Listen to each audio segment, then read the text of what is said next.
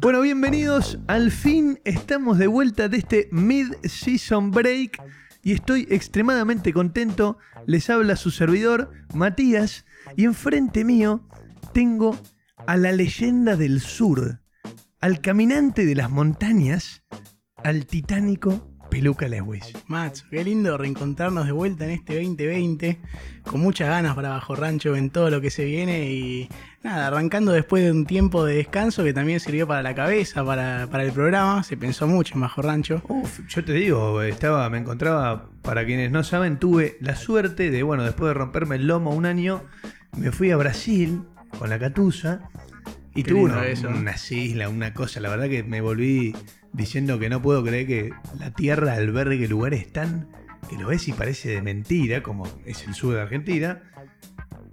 Y me encontraba en un momento en una especie de lancha, Sí, viajando mar abierto, rodeando Isla Grande, y pensaba, uy, qué ganas de, no sé, grabar bajo rancho en esta locación. sí, ¿no? Así un Bajo Rancho por el mundo. Unos adictos. Que salga donde salga y lugares exóticos. ¿Vos qué onda? ¿Por dónde lo viste, pena? Anduve por el sur con los pibes, fuimos ahí de mochila, en carpa, fuimos a la montaña, que fue una experiencia muy linda, estuvimos cinco días ahí metidos porque por el clima se nos complicó bajar en un momento, que llovía, nevó, nosotros teníamos la ropa que teníamos en el momento y nada más. Me contaron que hacía, eh, ponerle que 5 grados y vos estabas en remera y short porque te- no tenía ropa. Sí, toda la ropa mojada de la noche anterior que había llovido con toda la carpa, se nos inundó.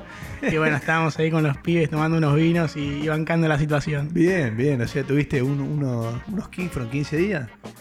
De viaje, sí, al sur fueron 15 días. Unos 15 días de, de aventura y magia. Sí, y después volví y nada, tuve la suerte de poder irme a Mendoza con mi novia, con la china. Linda. Y ahí hice un- me volví un sommelier de vinos. Ah, ¿estuviste, hiciste la Sí. ruta de los vinos? Hice la ruta de los vinos, aprendí a apreciar el vino de otra manera. Sabés que ahora lo tomo y lo siento distinto. Ah, O sea, ¿qué matices decís que tiene este vino? ponele? Nah, bueno, pará, pará. O sea, además tendría que hacer. Hay un par de secuencias para viste que le meten- catar un vino. O sea, primero entra por los ojos, después lo lees, después lo puedes como airear un poco. Es cuando girás la copa, ¿viste? Para que- Bien, clases de, de tomar vinos con el Peluca Enología Lewis. con el peluca Lewis. Escúchame, pero viste que le meten ahí, no sé, final redondo con, con caminos inseparables. Decís, ¿qué bueno, tiene mucho así de fantasía. Está bien, hay mucho chanta ahí. sí, no, no, qué chanta, ¿eh? Por ahí son cosas que Que de pasan. cierta forma se sienten. Ok, Sí, sí. ok. Y una pregunta, en la ruta de los vinos, Sí, ¿hay controles policiales? Por suerte no. Por suerte no. Linda changa. Pero Igual bueno, tampoco para jugársela, ¿no? Hay que siempre tener cuidado. Pero no, bueno. por favor, nunca hay que manejar tomando alcohol. Eso es una cosa básica de la conducta automovilística Sí, más vale. empatía entre personas. Sí, ¿y cómo estuvo tu vuelta a la ciudad? Y estuvo complicada. Ah, sí, ¿por qué? Y yo estaba allá y decía, no, estoy re- relajado, qué sé yo, no sé qué. Y volví y me agarró ahí el laburo y todo, unas hordas de calor fuertes, sin, sin agua a la el calor que hizo. No, ¿entendés? Terrible. Calor fuerte y bueno, está pesada la vuelta, pero esto que está pasando ahora mismo me hace muy bien al alma. La verdad que sí, hace muy, muy bien al alma. Escúchame, Sí. vamos a cortar un poco esto y te quiero preguntar, así, porque soy un tipo que tiene adicción a la información, pero a la vez poco tiempo para leerla. Así que, ¿qué pasó esta semana? Bueno, te voy con una noticia de una artista que es mujer, que es Roberta Flack. ¿Roberta? Que sí, eh, el día 11, 10 de febrero, perdón. ¿Qué fue? ¿El lunes? Sí, Hoy es 12. anteayer, claro. Cumplió 83 años. 83 Y años. Es artista de- y compositora de temas como Killing Me Softly with His Song. Eh, que- Killing me softly with his song, Killing me softly. Una cosa, ¿quién no ha cantado. Killing Me Softly? Sí, más vale. No, qué locura, qué grande Roberta. Le mandamos un feliz cumpleaños. Ojalá que nos esté escuchando en algún lado. Ojalá que sí, andás a ver, ¿no? Un traductor esos que se usan ahora, viste, para traducir en vivo los idiomas. Y nos Y escucha. bueno, por ¿Cómo ahí. Feliz cumple, Roberta. ¿Vos qué me puedes contar qué pasó, macho? No, ¿qué fue? ¿Cuándo fueron los Oscars? ¿El domingo? Sí, el domingo. El domingo, el mismo día que te dimos en la cancha de Racing, duro, con nueve jugadores, ¿no? Mira, me parece un tema muy delicado para tocar en este momento. Tenía que Eh, decirlo, perdóname. Yo les voy a contar que le pedí por favor al macho que en el capítulo no me mencione nada porque la verdad que fue vergonzoso, pero bueno. No lo iba a hacer porque algún, algún dejo de mi persona iba a tener respeto por la situación, no sé por qué. Y cuando dijiste eso, automáticamente dije, ah, no, yo se lo tengo que decir, sí o sí. Si me pide que no es porque está cagado. Y la verdad que no, prefiero no hablar del tema. Perfecto, ¿Sabes bueno. qué? Lo único que voy a decir es que mañana voy a la cancha y voy a alentar bien, no, ojalá como ganen. corresponde. Ojalá ganen. Contra Gracias, Fortaleza, eh. ¿no? Fortaleza de Brasil. Hoy comiendo en el laburo tenía sentado al lado dos brasileros de Fortaleza. Sabés que Uh, ya estaban, ahí. ya estaban acá para el partido. Pero bueno, nada, domingo, el mismo día de todo lo que vamos a contar, fueron los Oscars. Pasaron cosas en los Pasaron Oscars. cosas, sí, pasaron cosas. Una de ellas es que Elton John ganó en la categoría de mejor canción original por la película que hizo ahora esta Rocketman, ¿viste la autobiografía? Sí. Bueno, la- I'm Gonna Love Me Again se llama el tema, ganó el Oscar. Y Con Bernie Taupin. Bernie Taupin, que si no me equivoco, tal vez estoy co- cometiendo un error muy grande, pero es el, es el esposo. Tienen historia, claro que Es sí. el esposo. ¿O no? ¿Vos, vos, Gaby, sabés esto? No, no, no, me arruinaste. Bueno, te arruiné, pero aún así, ¿cómo está Gaby? Todo tranquilo. ¿Ustedes chicos qué onda? Bien, acá andamos. feliz. ¿Cómo, lo, ¿Cómo los trata el vivo? Y no, muy bien, acá. Bien, estamos muy cómodos, la verdad. La gente que está ahí, le mandamos un saludo enorme, les agradecemos que estén escuchando esto. Sí, gracias por bancar y estar acá en vivo. Sí, y sepan que van a escuchar un programa muy cargado. Sí, la verdad que es un programa que va a tener mucha data y la verdad que musicalmente es algo que le tenía ganas. A mí me encanta. Yo de, de ya pendejo, cuando fuimos por ese lado en la primera temporada, como que fue un Hubo- capítulo que estuvo muy pegó lindo. a la y- gente. Sí, y bueno, qué bueno que volamos por esas Ah, ramas. a hoy. mí de chico, yo no, o sea, cuando tenía, ponele, de 14 a 17 años, escuchaba a este loco sin parar. Sí, no, sin duda, yo Sin también, parar. eh. Bueno, Gaby, ¿vos qué hiciste? ¿Hiciste algo? Eh, ¿Vacaciones me estás hablando? Sí. No, me quedé en la ciudad, en la ciudad de la furia, con ¿Laburando? calor, laburando a morir, Sos un guerrero. preparando cosas. Eh, este año se viene muy interesante. Ya que ustedes estén en el vivo, es una gran señal de todo el quilombo que se viene. Lindo. papá. Salud, que, Gaby. Alegría y trabajo y que se vaya el calor de una vez. Abrazo. Que sos el ciudadano, pero ilustre. Sí, sí, la verdad que sí. Bueno, nada, Elton John ganó el Oscar. Y también tenemos una más. Sí, una de las que para vos son de suma importancia, ¿te acordás que las hablamos siempre ahí Sí, cuando la- grabamos? Aquellas tan importantes que son inevitables no contarlas. Sí, ¿qué pasó, macho? No me acuerdo. Tiene que ver con el Cosquín Rock. Ah, sí. Bueno, este fin de semana, si no me equivoco, fue el Cosquín Rock. Que encima el, el miércoles fue mi cumpleaños y el viernes es del Peluca. Hasta en eso estamos cerca. Estamos muy... sin- Y bueno, habíamos dicho que estamos a 32 números en el DNI. O sea, nuestros padres estaban haciendo la misma fila seguramente para anotarnos. Eh, ¿Qué te iba a decir? Me olvidé. Que en el Cosquín Rock eh, lo que pasó, que bueno, que fue Ah, este fin de semana sí, y verdad. que es un festival importante en nuestro país, como que hubo ahí mucha movida de trap, además de rock, y bueno, como que- ¿Acaso se a, contaminó? a vos por lo menos... Ah, para mí se contaminó un poco el Cosquín Rock. Estamos hablando de Cosquín Rock, no Cosquín Trap Rock.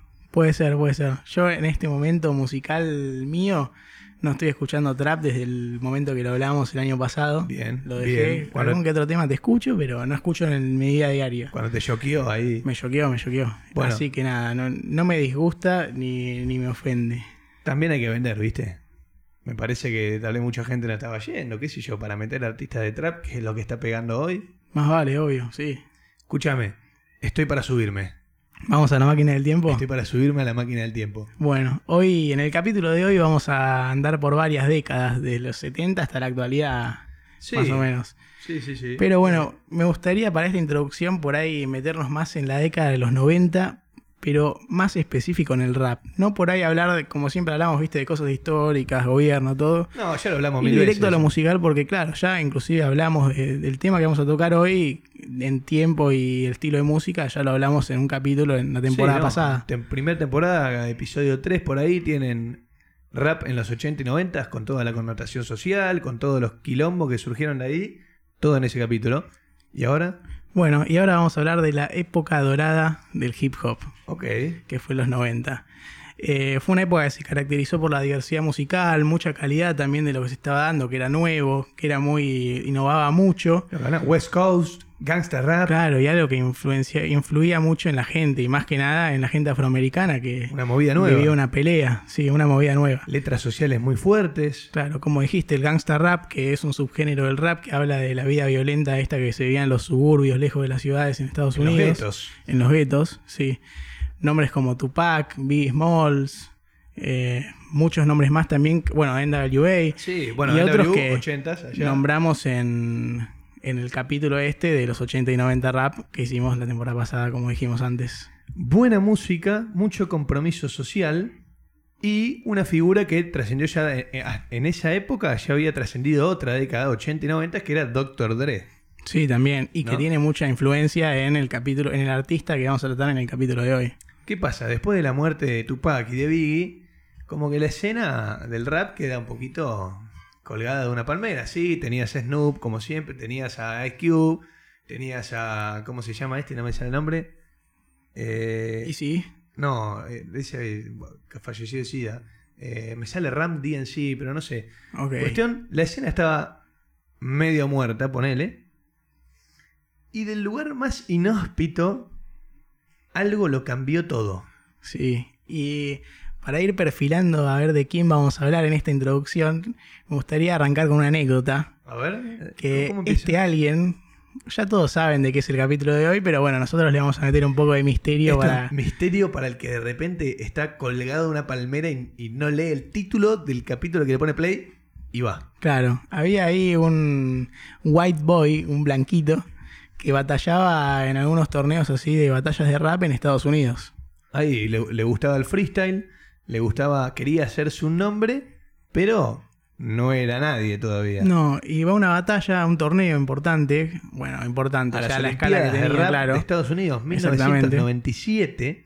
Sí, y no le va bien, de hecho. Ah, Para- bueno, no, pará, no sea, no, sos bilardista, salió Bueno. segundo. eh. Bueno, pero no salió campeón, que era lo, lo que él fue a buscar. Él inclusive Bueno. estaba molesto después de eso. Bueno, obvio que vas a estar molesto, pero eh, tampoco lo mates así, che. Ah, bueno, es verdad, tenés razón. Sale segundo esta persona y entre así las gradas, viste, hay un chabón que le dice, "Eh, me das un, tape, me das tu, tu música. Bueno, se la tira así. Sin saber quién era, saber sin era. nada. Cuestión que ese tipo era un interno de Jimmy Iovine, una de las cabezas de Interscope Records, un productor de música de muchos años que laburó con Paul McCartney, laburó con un montón de artistas, después se movió para el lado más oscuro, Marilyn Manson y otras cosas. Claro, ¿Y con quién tenía alcance este personaje que.? Y Jimmy Iovine era el socio de Dr. Dre. Claro, justo alguien que, bueno, para Eminem fue. Uy, se me escapó, Salió. pero bueno. Para el mismísimo Eminem. Para Eminem. fue el padrino. Fue, el padrino, fue una influencia, pero increíble. ¿Qué pasa? Dr. Dre estaba buscando algo para resurgir. Él era productor y no estaba sacando ningún artista fuerte, pesado como antes.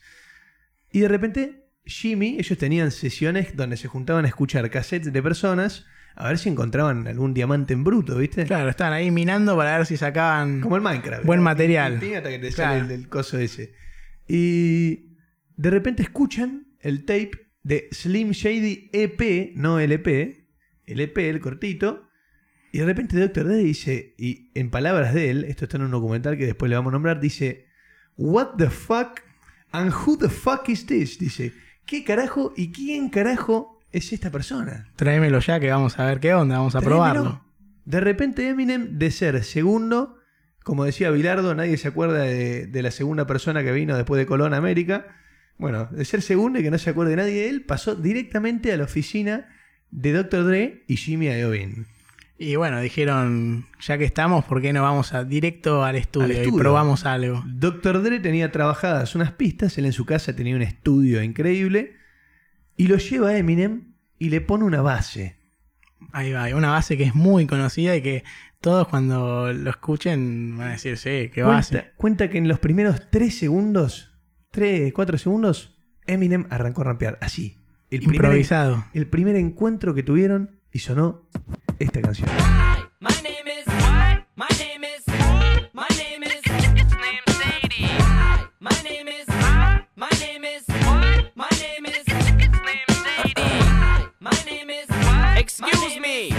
My name is Slim Shady. Can I have the attention of the class for one second? My name is Slim Shady. Hi kids, do you like violence? Wanna see me stick nine inch nails to each one of my eyelids? Wanna copy me and do exactly like I did? Try sit and get fucked up worse than my life is?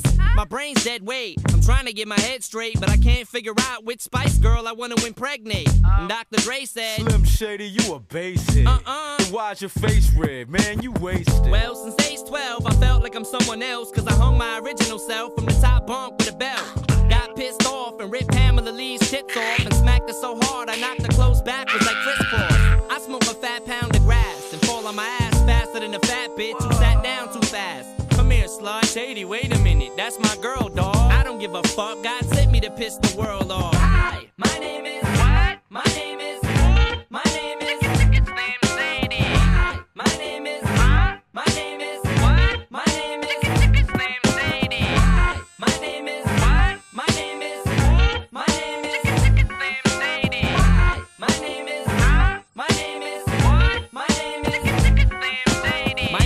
Teacher wanted to flunk me in junior high.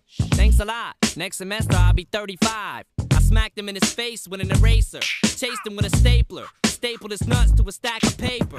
Walked in a strip club. Had my jacket zipped up. Blast the bartender. Then stuck my dick in a tip cup. Extraterrestrial. Running over pedestrians in a spaceship while they screaming at me. Let's just be friends. 99% of my life I was lied to. Just found out my mom does more dope than I do. I told her I'd grow up to be a famous rapper. Make a record about doing drugs and name it after. You know you blew up when the women rush your stands and try to touch your hands like some screaming Usher fans. This guy White Castle asked for my Dude, autograph, so I signed it. Dear Dave, thanks for the support, asshole. Hi, my name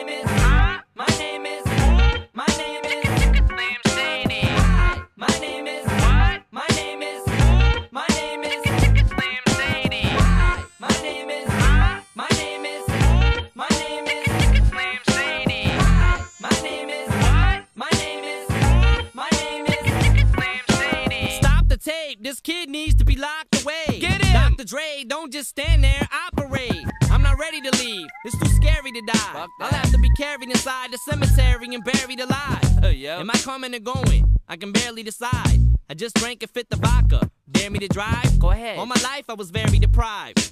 I ain't had a woman in years, and my palms are too hairy to hide. Clothes ripped like the Incredible Hulk. I spit when I talk. I fuck anything that walks. Come here. When I was little, I used to get so hungry I would throw fits. How you gonna breastfeed me, mom? You ain't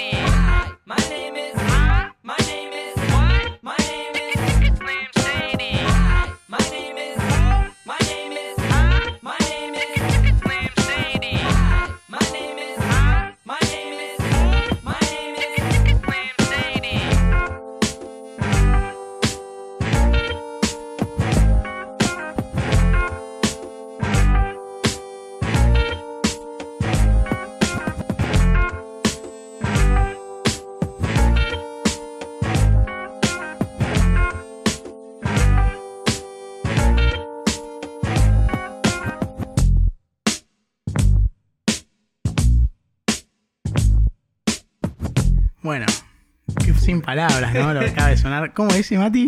Hi, My name is. My name is.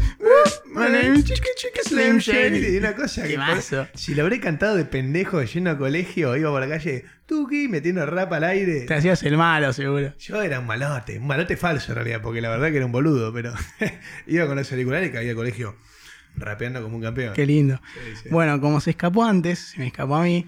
El programa de hoy lo vamos a hacer de Eminem. Ok, me parece. Un nombre eh, The Rap God. eh, muy grande en la música y en el rap.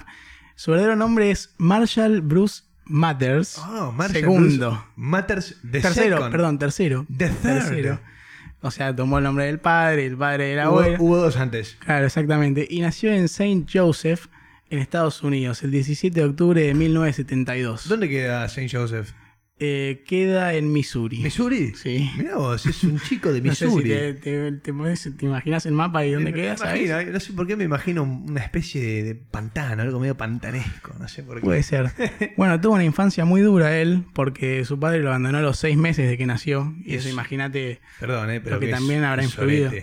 Y sí, sí. Sí. Es más, en su historia él se cuenta que muchas veces lo trató de buscar al padre y no tuvo éxito. Y O seguramente, trató de comunicarse. seguramente cuando tuvo fama, ahí apareció el padre, ¿viste? Como suelen hacer las lacras que desaparecen. Pues sí, no, igual no. ¿No? No, no, porque él se quiso acercar alguna otra vez. Ok. ok. Bueno, eh, él de chico tuvo muchos problemas para sociabilizar también porque su madre por laburo por ahí se tenía que mudar y por ahí dos o tres veces por año cambiaba de colegio, imagínate. No, o sea, no tenía amigos. No tenía mucha plata, no tenía muchos amigos. La madre era medio alcohólica, o sea, creció, la verdad, que en un ambiente eh, violento, Y complicado. complicado, propenso a situaciones donde la verdad que no la pasás bien. Y, como vos decís, mudándose demasiado. Sí, y también iba a muchos colegios de negros, colegios de afroamericanos. Es que los barrios bajos generalmente había afroamericanos. Claro, en los que imagínate que él, que era ahí blanco, ojos celestes, rubio, era carne de cañón. O sea, en ese momento, estamos hablando de 1970 y pico. ¿Qué me dijiste vos? Él nació en el 72, o sea, Bueno, ahí. ponele, sí. Sí, 78, 80. Mucha, como habíamos dicho, marginalización social, más al sector afroamericano. Y él, entre ellos, un blanquito en un barrio de afroamericanos quienes sufrían todo el tiempo racismo de los blancos, Sí, ¿entendés? y en varias ciudades distintas que En, en todo, en todo el mundo, te diría, básicamente. Sí, sí, no, pero en su caso personal, su tipo, caso cambiando de colegio y todo. Bueno, él a los 12 años con su madre se asientan en Detroit, en Michigan. El famoso Detroit, la famosa 8 Mile. Sí, Eight Mile. Y es más, él después, bueno, abandonaría la escuela. Pero... A los 17 pirulos. A los dejó. 17 pirulos, Sí. claro. Pero un poquito antes, él ya a los 12 se empezaba a meter en el mundo del rap ahí, de- del hip hop. Y se hacía llamar M- M&M, Eminem. Y bueno, de ahí sale el famoso Eminem. Claro. por Marshall Matters, M and M, Eminem.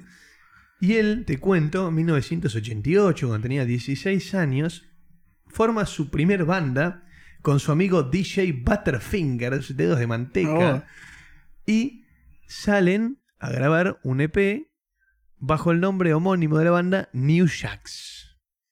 ¿Y hay data de eso? ¿Se Está puede en- encontrar? Está en YouTube, vos pones New Jacks y escuchás a un Eminem de 16 años rapeando con un estilo muy West Coast de los 80 ahí, principios de los 90, en una faceta tal vez que uno no está acostumbrado. Sí, no, increíble, la verdad que interesante. Y está bueno cómo suena. Es más el estilo, como dijiste, costa oeste. Claro, eh, bien así, está lindo. liga, ¿viste? Sí, sí.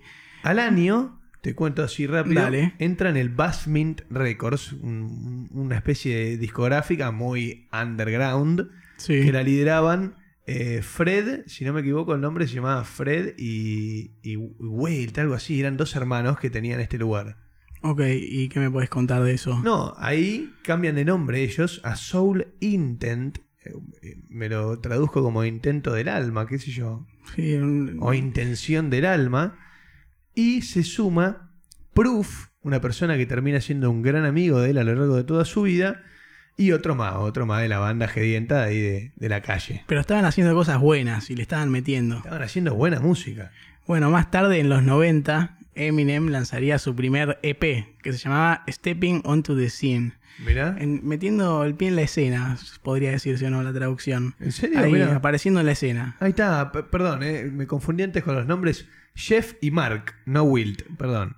Jeff y Mark son los hermanos Bass, Eso. que son de la productora Bass Brothers. Ah, ok, pero eso es en el 92, un poquito más adelante. Sí, pero bueno, tenía otro nombre antes, lo, lo firmaron ahí. Ok, que de hecho ellos tienen mucha incidencia en la carrera de Eminem porque sus principios cuando él se estaba formando y él inclusive seguía trabajando hasta ese momento. Trabajaba Claro, en Gilbert Lodge, que era un restaurante. El chabón tenía, claro, muchos laburos así para ganar un mango, para poder Claro. darle plata a la vieja que no tenía un mango y poder vivir, ¿entendés? Sí, inclusive no podía dedicarse 100% a la música porque todavía no le estaba generando plata y bueno, Hay tenía que tener otro trabajo. Como nosotros, Gaby, vos y yo nos encantaría dedicarnos full time bajo rancho, pero hay que estudiar, hay que laburar, ¿viste? Hay que hacer cosas en el medio. Claro. Hay, que, hay que pasarla, es así. Exacto, eso sí, no queda otra. Y a los 15 años, vuelve un poquito atrás, un detalle importante, conoce a Kim, Kim, quien sería su mujer en, en- en un momento de la historia, y ha tenido muchos conflictos, Sí. que Kim también venía de un ambiente medio complicado, se conocieron en el colegio, y Kim se fue a vivir a la casa, a la casa, al tráiler de Marshall y de su madre, y vivió muchos años con él, forjaron una relación medio tóxica, y estuvieron juntos, es importante para después eso. Claro, bueno, y pasarían cuatro años desde el 92 y sería el 96 cuando él lanzaría su primer disco después de mucho trabajo y seguir metiéndole y perfeccionándose, que se llamaba Infinite, en la, con la productora Web Entertainment. Su primer EP sacó. Sí, su primer el, EP. el de él solista, porque antes había sacado con Soul Intent, pero este era él solista. Sí, La está muy bueno lo que suena. A mí me gustó mucho el álbum ¿Sí? cuando lo escuché. A mí Sí, también, la la verdad. verdad. que sí. Es más crudo, ¿viste? Es más. sí, es verdad. ahí, sí, una base tiki y arrancar rapear. Muy distinto al Eminem de hoy, ¿no? Y muy distinto, sí, muy distinto. Y otra cosa también importante, antes de que salte al estrellato y pase todo lo que contamos con My Name Is, Sí. es que también en el 96, junto a Proof, su amigo, y a Bizarre, IQ, Killa Hawk, todos unos raperos de esa época, forman D12, o los D12, The D12, Dirty sí. Dozen, una banda que después, más adelante, atajada a la fama de Eminem, sacaría un par de discos bastante buenos. Sí, podría decirse, sí, la verdad. Bueno, eh, como vos dijiste, hacemos un parate y después vamos a la parte más conocida porque ahora estaríamos llegando a 1999, que es un año importante para él, porque lanza un verdadero éxito a nivel mundial. Pasa lo que hablamos, de que lo recluta Dr. Dre y saca el famoso Slim Shady LP, Exactamente. el LP, después de todas las Olimpiadas que contamos, y automáticamente por Interscope Records, o sea, imagínense el impacto que tuvo, y de repente explotó. Claro, un éxito tremendo. Explotó. Eminem se volvió palabra santa en cuanto al rap. Y hay un detalle, antes de que, de que llegue un detalle que no habíamos contado, que cuando él llega a Interscope, tipo todos los productores, salvo Dre y Jimmy que lo bancaba Dre, decían, no, ¿qué, qué, me, qué me está contratando este blanquito de ojos celestes? Eso, es complicado meterse en una escena en la que son todos, como la mayoría afroamericanos, y que hay mucho de este tema de reclamos sociales y todo. ¿Cómo te metes haciendo un rubio de ojos celestes ahí? Un, un blanquito que encima era polémico, bardeaba famoso, o sea, quilombo. Claro, y él no se quedaba tranquilo, además. Dre fue a fondo, arriesgó su carrera, Jimmy lo bancó, pimba, listo. Salió de Slim Shady LP y explotó todo. Bueno, inclusive de Slim Shady LP ganó un Grammy y por mejor álbum de rap y también fue el disco de hip hop más vendido de la historia. ¿En serio? Sí, Jódeme. no, en serio te digo. Ah, la mierda. Bueno, sé que imagínate. es cuádruple platino, o sea, es una cosa de locos. Es más, perdón que te diga, pero ya a fin de ese año, el primer año que lo largó, ya era triple platino, o sea, vendió, pero No, una barbaridad. una barbaridad. Bueno, imagínate si no tuvo éxito que el mismo año él lanzaría su productora llamada Shady Records. Al toque, el doctor Dre se ve que le dijo, sí, sí, papá, trae, ya, ya pegaste tanto, armá, sos talentoso, vení, armá acá, trae a tus amigos de D12, trae a más gente y vamos a laburar. Y ahí se casaría con esta Kimberly Ann que nombramos antes, que es su mujer y que bueno, tiene una historia medio oscura ahí con las drogas y todo, intentos de suicidio por los dos lados. A ver, Eh, nosotros estamos duro. viendo, porque mencionamos a Slim Shady y no, no mencionamos qué es, quién es Slim Shady. ¿Qué pasa? Marshall en el 97, cuando él graba el EP, no el LP, el EP de Slim Shady, Sí. y eso se presenta y después pasa todo esto, desarrolla una especie de alter ego, este personaje, Slim Shady, con una, o sea, sin ningún tipo de filtro en todas sus canciones y encima con una dosis de violencia, odio y angustia muy fuertes, porque tiene temas como Kim o Guilty Conscience, que te habla básicamente de un, de un femicidio, ¿entendés? Y Guilty Conscience, que son tres historias así muy, muy crudas y una muy duras. violación. En las que es como él y Dr. Dre son como el ángel y el demonio que están en la cabeza de una persona a la que tiene una circunstancia. El primero es entrar a robar a un- un- una tienda de, de licores, Sí, de y le- alcohol. Y Dre le dice, no, no lo hagas. No, y no, el otro le dice, Eminem "Dale, le dice robá, lo dale". robaron, no te importa nada. Después el segundo es un, en una fiesta un pibe con una menor también, que es un tema De- muy de 15 polémico. años, muy, muy, polémico. polémico. Doctor le dice, no, tiene 15 años yo. Y Eminem, dale, pa- o sea, nada, cosas fuertes. Fuerte, sí. O sea, Sí, bueno, y la tercera ni hablar, ¿no? ni hablar. Ahí se va nada, todo. Ni, ni la contamos. Bueno, Escuchen, sí, la, escuchen la canción. escuchen la canción que tiene un buen beat. Sacando toda esa Sí, basura, tiene un buen beat. Es un buen tema, pero la verdad es que la letra es totalmente macabra. Y también eso hace que tenga tanta explosión Eminem. Porque literalmente cantaba cosas que se iban a la recontra carajo. Si no le importaba nada, él decía lo que quería, escupía todo lo que Y, se y el rap antes era, qué sé yo, o puteadas entre bandas, entre gangs, o reclamos sociales o la pobreza, drogas tal vez. Ahora, No así tanto hate. violar, matar, eh, decir que tal famosa anda practicándole sexo oral a la... es Una cosa... Empezó a disparar para todos lados Sí. y eso claramente tuvo un impacto muy, Muy importante. muy importante en la sociedad que quiso consumirlo. Bueno, en la década de 2000 Eminem logra ser el artista más vendido de Estados Unidos, que no es un dato menor, ¿no? Pero encima, en, en nada, o sea, el tipo pasó de, la- de salir segundo en las Rap Olympics a ser Dios y el, el rapero más vendido del año. Claro, bueno, y abriendo un paréntesis y hablando de su historia en general, o sea, saliendo de eso y eh, hablando para ahí hasta hoy en día, es un artista que en su carrera logró tener 10 álbumes en los número uno de Billboard 200. Eso, Imagínate, todo todos los artistas se tienen mucho que envidiar de él en ese sentido, o varios, no todos. No, en cuanto a ventas no le puede decir nada nadie. Claro, también singles, número uno tuvo 5 en Hot 100 y más de 50 millones de álbumes vendidos en Estados Unidos y 155 en- millones en todo el mundo. O sea, una locura. Porque encima estamos hablando no de un artista. O sea, estamos hablando de un artista que transitó, sí, una década donde se compraba mucho disco y una década donde no. Porque estamos hablando de 2010 Más en actual, adelante, sí. más web, Ares. eh, eh, no sé si conoce Ares, la gente que nos está viendo. eh, Spotify, YouTube. o Ares sea, bien old school. Ares, sí, bajaba los temas, te venían viruseados hasta la cabeza. Sí, sí. Yo me acuerdo que una vez quise bajar, entonces voy a contar algo muy es íntimo A ver. Iba a bajar una, la película La Era de Hielo en Ares. Y por Mm. analfabeto eh, escribí La Era de Hielo con H. Nada, dos horas bajándose, qué sé yo. Yo tenía, no sé cuántos años, 11 años. y de repente, ping, abro el archivo La Era de Hielo con H, una porno. Una porno. ¿Sabes qué pasaba eso? Yo me bajé una película también, creo que de 007, y me cayó una porno. Una porneta violenta, así, cualquiera, el área tenía de todo, ¿viste? Pero bueno, nada, volviendo al tema, un artista que vendió millones y millones y Sí, y millones. como para cerrar este paréntesis que abrimos, para la Rolling Stone, el número 83 como los mejores artistas de todos los tiempos. Bueno, ahí tenéis, ya tienen un pantallazo de lo que se viene. O sea, un tipo claramente que eh, fue histórico en cuanto a niveles de audiencia y venta.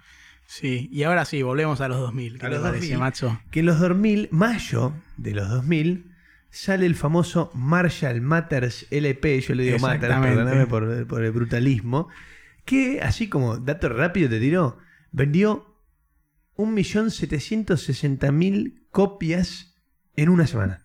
Y mundialmente llegó a 21, millón, de 21 millones de copias vendidas. En una semana, peluca. No, es una locura. Es una locura. Estaba yendo muy arriba, muy alto. Y totalmente polémico con un temazo que tiene, que ahí suena The Real Slim Shady, que es una especie de crítica a todos los raperos que a partir de, eh, de Slim Shady LP trataron medio de copiarse y el chabón dice, el real acá soy yo. Y bueno, de paso bardea a 700.500 personas. Como, se, como nos acostumbró en sus principios. Exacto. Tiene un temazo que se llama The Way I Am, que quienes son fans de Eminem lo conocen sí o sí. Temazo también, que hace como una especie de catarsis sobre quién es él, su infancia, su madre, insultos, violencia y un flow increíble, porque eso es lo que tiene. Eso. Tiene un flow increíble. es La verdad dios- que sí. El dios del rap. Y bueno, el tema, uno de los temas que a mí más me gusta de Eminem y de los más fuertes. ¿Cuál Stand. es? Sí, es un temazo. Un temazo. Es, es un tema que escribe junto a Dido. Dido, que es una cantante, creo que británica. Tal vez me estoy equivocando y pifiando feo, así que si lo hago, por favor, corríjanme. Que trata como que Eminem se pone en la piel de un fan, un fan adicto, que necesita la aprobación de Eminem sí o sí. No le responde, termina suicidándose con la, con la novia en el baúl, embarazada, una cosa Sí, totalmente no, macabra. Terrible. Sí. Eh, y es un tema que en la lista de mejores 500 temas de la historia, según la Rolling Stone, que tampoco le demos tanta entidad a la Rolling Stone. No, bueno, pero es es conocida, es, importante. Buen parámetro. Está en el número 296. Estamos hablando de un artista de rap blanco que hasta hace dos años no conocía a nadie. Y es, la lista esa es de todos los tiempos, de todo, contemplando todo género, todo, Todo lo, todo lo que hablamos bajo rancho, todo, todo está contemplado en esa lista. Sí, no, eh, es. Una locura. Sí. Una locura. Y, otro detalle más que después sería muy importante es que en el 2001, al año mientras presentaba este disco y hacía tours, en, en un, espe- un espectáculo de los Grammys, él sube a cantar Stan con el mismísimo Elton John. Porque no estaba, no podía cantarlo con Dido. Dido no estaba, pero bueno, también era una declaración de que, si bien en muchos temas, tomando el alter ego de Slim Shady como su persona, era homofóbico, de repente el tipo te subía a cantar con Elton John, gay, reconocido, eh, sin ningún tipo de problema. Y tiene una linda historia con Elton John, ¿o ¿no? Bueno, sí, eso es cuando él después cae en las drogas y demás. Elton es una persona muy importante en la vida de Eminem. Sí, no, muy importante. Una asociación que, que tal vez ni pensarías, ¿entendés? Elton John y Eminem no tienen nada en común. Bueno, y algo que no hablamos es que Eminem tocó en los Oscars de este año. No lo hablamos de ese Bueno, tema. verdad, no lo dijimos. Eh, hi- hizo una interpretación de Lose Yourself como medio sinfónica. Sí. Que, o sea, no sé si fue de las mejores, pero bueno, es un Eminem de cuánto, cuarenta y pico de años. A nosotros nos sorprendió. ¿Te acordás? O sea, sea- yo- nosotros habíamos hablado de ser Eminem antes de saber eso. Y, Sí, justo dio la casualidad que tocó en los Y Oscars. salió de repente de sorpresa de Chapa en los Oscars, que yo cuando salió me emocioné. Fue tipo, uy, bien ahí. Pero Después, ¿qué te pareció en general eso? No, bueno, ya es un tipo con 47 años, hoy es diferente. eh, el vivo del rap no es lo mismo que el estudio tampoco. Tal cual. O sea, sí, tal vez en temas donde lo ves más joven, lo ves muchísimo más rápido y, y- y de niveles eh, divinos, pero tampoco hay que ser muy exigente con el rap. en Sí. Y vos no me dijiste que hubo- se sacaron una foto ahí con Elton John. Después, claro, subió una foto, Eminem, no sé si a Instagram o Twitter, con, con Elton, y puso My Uncle Elton, o sea, mi tío Elton.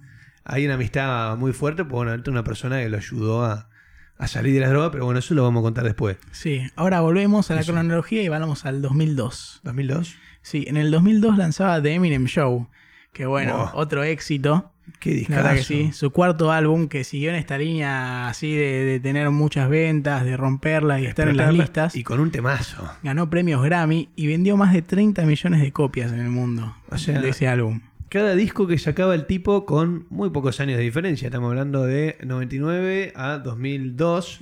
¿Dijiste 2002? Sí, a 2002. Sí. Que es tres años, tres discos, tres ventas absolutas. Y encima un tema que es Without Me, que es una- Sí, no tiene ver, desperdicio. eh, acá quienes nos están escuchando y viendo, eh, es un tema que si, si conocen Eminem, si les gusta, no lo pueden pasar por alto. Y que me gustaría que después nos escriban a ver qué les parece. A mí personalmente me vuelve loco ese Sí, tema. a mí también, ¿sabes? Escucho que sí? Igual también tiene su cuota de violencia. El que escucha Eminem tiene que estar listo para escuchar en ciertos momentos ciertas cosas que le pueden parecer chocantes. Sí, más vale, no es un personaje así conservador, todo lo contrario. O sea, No, no. él es crudo, dice lo que quiere y no le importa nada. Cleaning Out My Closet tiene, que habla sobre también la durísima relación con la madre que tuvo. Tiene Sing for the Moment, temazo. Habla, él pasa mucho lo que piensa a las letras, ¿viste? Él- Eh, ver. en varios casos. Yo creo que cuando vos escuchás Eminem y escuchás su discografía de toda la vida, escuchás literalmente un libro abierto. Sí, un- tal cual. Un tipo que escupe desde, desde lo más. Mira, ahí, ahí veo uno que escribe. I Collapse, el mejor tema del Eminem Show. Y concuerdo, papá. Está es muy un bien eso. temazo. Es Sí, un sí. temazo. Me gusta más Without Me, pero I Collapse me vuelve loco. Eh, ¿Qué te estaba diciendo? Me, me hiciste perder, amigo. Nada, estamos hablando justamente de esta crudeza de Eminem todo. Ah, eso, que es un libro y abierto. disco de, de Eminem Show, Bueno, sale de Eminem Show. que fue el disco más vendido del año. Rompe, de vuelta, rompe con todo. A ver, vamos a adelantar un dato. Es considerado también, según la Rolling Stone, bajo pinzas, pero bueno, estamos hablando de un medio prestigioso en cuanto a música. El artista de, de esa década, del 2000 al 2010, fue el artista número uno. Una locura, peluca. Sí, sí. Y ese mismo año él se gana un Oscar por un tema que hace, que es Ah, para sí, la película peli, de la cual que él es protagonista, 8 2000 Mile. En 2002 pasan varias cosas para Eminem Sí, importantes. es un año fuerte. Saca The Eminem Show, comienza a grabar para su película 8 Mile y pasa algo que es el principio de cierta destrucción. A ver, ¿qué me puedes contar? Durante el rodaje de 8 Mile, Eminem laburaba casi 16 horas por día y el chabón desarrolló insomnio. No podía dormir. No apretaba la gran manija, no podía dormir.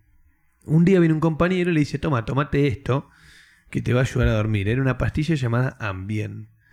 Esa pastilla a las dos horas lo noqueó, lo mandó a dormir y el tipo quedó fascinado. Claro, quedó encantado con esa pastilla que no podía dormir nada, de repente, ¡pum! cayó al toque. ¿Qué es esta pastenaca que me la tomé y me, me fusiló? Peluca. O sea, te hubiese dicho eso si estuviese enfrente tuyo. De ahí en más empezó una adicción a las drogas muy fuertes. No drogas que uno se imaginaría, cocaína. Eh, Aunque no se sabe eso, bueno, no sabemos. No, él dice que ha consumido eso, pero su adicción fue a este Ambien, al Valium, Drogas farmacéuticas. Claro, y al Vicodin. El chabón se drogaba para sentirse normal. Estaba tan tomaba- sobrepasado que quería sentirse normal. Y, Y- tomaba. Eso, muchísimas cóctel de pastillas por día. Llegó a tomar 60 Valiums por día. Con 2, 3 Vicodins en el medio y un Ambien para dormir. O sea, estamos hablando de. Sos un ente ahí. Sos. No sé qué sos. yo no, no sé cómo podés funcionar tomando eso. Sinceramente, yo creo que. Yo me tomo 3 Ibupirac y me duele la panza, boludo. Sí, pero bueno, lanza este Lose Yourself, que es un temazo y muy icónico de él en su carrera. Por ahí es de los más escuchados, si te pones a fijar. ¿Y la Collapse? Eh, no, no, eh, Lose Yourself. Ah, sí, bueno, Lucio de los más escuchados, de los más conocidos por ahí. Gana el Oscar a mejor soundtrack de película y es la, la primera y única vez que un tema de hip hop gana semejante premio. Y sí, es de los temas más conocidos, más caretones, pero que es un temazo. Es un temazo. Es un temazo. Sí, bueno, viste que hablamos de que Eminem como que no tiene pelos en la lengua, él escupe lo que quiere y todo. En 2003, el Servicio Secreto de Estados Unidos informa que está investigando denuncias contra Eminem porque había amenazado al presidente varias veces. O sea, él en verdad, viste, como que No, dice sí. no le importa nada. Y bueno, imagínate la seriedad que tomó el asunto. Como hablamos eh, cuando hablamos en el tercer capítulo de la primera temporada, el de rap, de que todas las letras de las drogas y, y los problemas sociales en el rap de esa época habían tomado un renombre nacional y se había metido el, el vicepresidente de Estados Unidos en ese momento, no me acuerdo el nombre ahora. Esto también no pasó por alto en los medios Eminem y fue una de las personas que, lógicamente igual, porque si vos cantás eso, no te van a no buscar, ¿entendés? Pero fue una de las personas donde la crítica lo masacró en ciertos momentos. Era, las ventas iban para allá y la crítica lo masacraba Y por, bueno, sí, sí. por las letras, por el contenido de sus letras. Y el chabón decía, y bueno, ¿qué, qué, qué quieren que haga? O sea, yo no voy a causar que un chico mate a alguien. Para eso está la realidad, para eso están las películas, para eso tal cosa. Yo canto lo que pienso y listo. Sí, bueno, y un año después de eso lanzaría el disco Encore, que es otro éxito también, Sí, muy bien. Pero quiero darte un dato antes de eso, Dale. que es muy importante. Y es que Eminem era un fan de Tupac. El tipo... le- es verdad, tenés algo bueno para decir ahí. ¿Quién no? ¿Quién no es fan de Tupac que le gusta el rap? O sea, estamos hablando de- del Olimpo del rap. ¿Y qué hace? En 2003, él produce un disco post-mortem de Tupac, con grabaciones de Tupac. Él se sienta a producir, cambiar los tiempos, armar unas bases, qué sé yo, que se llama Loyal to the Game, leal al juego, que está en Spotify, lo pueden escuchar. Es un discazo. Es un discazo y es algo que tal vez uno no se espera, ¿no? En el medio de la fama máxima de su rap, el tipo se sienta a producir un disco con grabaciones de Tupac por la admiración que sentía hacia él. Sí, sí, y eh, la verdad que está bueno, vale la pena. Si tienen el tiempo y quieren escucharlo, escúchenlo. Está bueno. Bueno, eh, dijimos que sacó en el 2004 el álbum Encore, que es un álbum que también tiene sus temas así como con... eh, empieza a hacer sus, recla- sus reclamos. Sí. Por ejemplo, En contra de la guerra tiene una canción. en la canción Mosh, que habla bueno, en contra de Bush, en contra de la guerra, que también se le armó quilombo.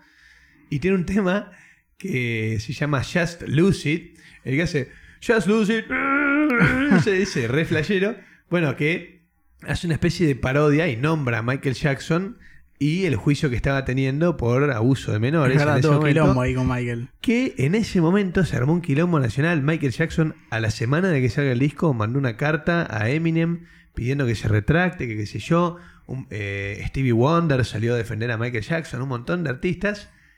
Y miren quién tenía razón. Sí, la verdad que sí, o sea, no, no estaba mal en lo que decía. Marshall estuvo muy bien en lo que hizo. Sí. Y ese mismo año, 2004, eh, lanza un canal de música satelital, o sea que se puede escuchar en cualquier lado del mundo, que se llama Shade 45, que en la radio Sirius, y que nada, o sea, era como la forma que tenía él de que lo escuchen quienes no podían inclusive escucharlo de otra forma, Popular. de otra manera, claro. Popular Marshall. Sí, o sea, intentó abarcar todo. Otra cosa que nos olvidamos de mencionar, porque nosotros habíamos dicho que tiempo atrás él había fundado D12 con Proof y sus amigos. Sí. ¿Y en qué quedó eso? Bueno, ¿qué pasa? En el 2001, perdón, vamos a volver atrás, fue así. Cuando llega Eminem con Dr. Dre, ellos, los, los D12, habían hecho un pacto entre ellos que si alguno la pegaba, mirá qué buenos amigos que eran, si que alguno, sí. si alguno la pegaba, nada, que se traiga toda la banda y que todos puedan grabar ahí. Cuando Eminem la pega con Slim Shady LP, le dice a Dr. Dre, che, mirá, eh, tengo, Pasa unos, esto. tengo unos compañeros que son muy buenos rapeando, me gustaría meterlo. Y Dr. Dre le dice, pará, asentate, pegala y ahí lo hacemos. Bueno, no pasó ni un año de que la explotó toda, creó su propio récord, eh, su propio sello Shady. dentro de Interscope, metió a D12 y ahí sacaron un disco en el 2001 y uno en el 2004, buena música y cada vez más amigos, Proof y Eminem. Sí, es verdad. Y bueno, ahora entramos en el 2005, que es un año de... Si te digo Curtain Call, ¿qué me decís vos? Te digo, explosión de rap de nivel. ¿Qué es Curtain Call? Curtain Call es, es un disco que se da en un contexto muy raro. Eminem estaba Durango. Sí. Venía En su peor momento más oscuro, se podría decir. tomando pastillas, todo 2002, todo 2003, todo 2004. Entra en rehabilitación. Se toma un año, entra Sí. en rehabilitación, sale limpio y no sabía bien el futuro, a dónde lo estaba llevando. No sabía si quería seguir cantando, si quería dedicarse a producir, si quería alejarse tal vez un poquito del ambiente, las críticas, la fama. Y decide sacar Curtain Call, un disco que en realidad Curtain Call, si no malentiendo, Gaby me puede corregir también, es tipo las cortinas cerrándose y como el show terminando. Bueno, la foto del, del álbum es así, las cortinas. las cortinas cerrándose. Y él juntando sus mejores hits en un mismo disco y diciendo, bueno, no sé qué va a pasar de acá. Discaso. Discaso, sí. Como un greatest hits. Sí, un great hit que tiene un tema que a mí me encanta que se llama Mockingbird, que es una canción que le escribe a Hailey, su hija, que la escuchás y te parte el corazón. Sí, o sea, está bueno lo que hablan las letras y como dijimos antes y lo decimos de vuelta, él muchas veces imprime sus pensamientos en las canciones. Tiene, claro, tiene esas cosas, tiene canciones extremadamente violentas y de repente tiene Mockingbird y un Claro. tema dedicado a la hija y contándole Más cómo fue, sentimental. cómo fue la historia con su madre, qué pasó, cómo se dio, cómo la fama los afectó. Es una locura. La verdad que sí. Eh, bueno, ese mismo año, 2005, él estaba estuvo haciendo su gira anteriormente con el disco Encore, que, o sea, esa gira que tuvo termina en 2005. Ok. Después de eso decide tomarse un receso, como decir, bueno, hay que bajar un cambio, sacó Curtin Call, todo, hizo la gira. Dice, bueno, vamos a descansar un poco. Y el álbum que saca este Relapse en mayo de 2009, estamos Ah, haciendo un salto ah, te importante ahora. salto, ¿no? Sí, sí, sí. Saltamos loco. cuatro años. Es que loco. son años en los que desde 2005 que él saca Curtin Call y termina con la gira esta, que Ah. no, no produce ni, ni hace ni sube música nueva. ¿Qué te parece si en este descanso de cuatro años nos tomamos un descanso nosotros también? Bueno. hace un poquito de calorcito acá. Dale. Y le dejamos un tema importante y tal vez poco conocido para la audiencia. Muy poco conocido, de. Eminem. Sí. Se llama Bitter Phobia y es del EP Soul Intent 1994, creo, 95. Ahí va, vamos con eso.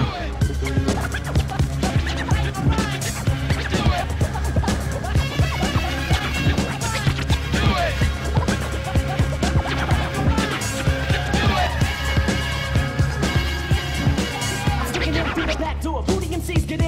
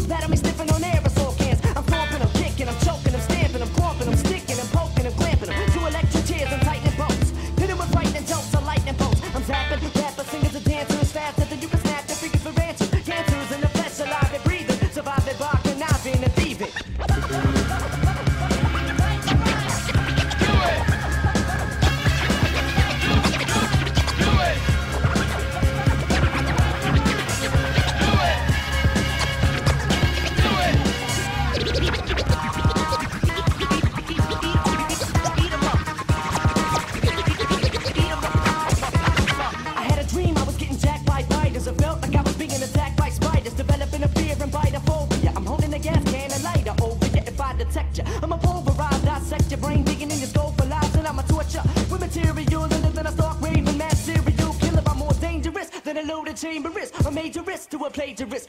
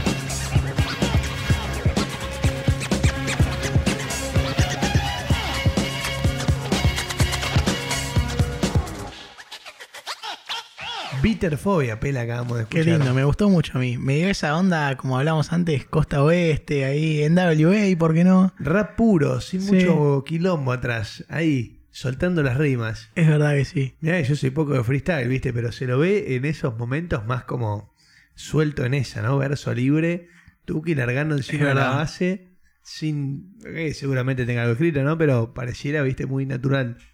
Nos fuimos que íbamos a hablar del 2009, pero antes vos querías hablar algo que es importante también, que tiene que ver con sus adicciones. Pasan cosas importantes. ¿Qué Él, pasa ahí? En 2005 había tenido un año entero que había hecho rehabilitación y no consumía drogas.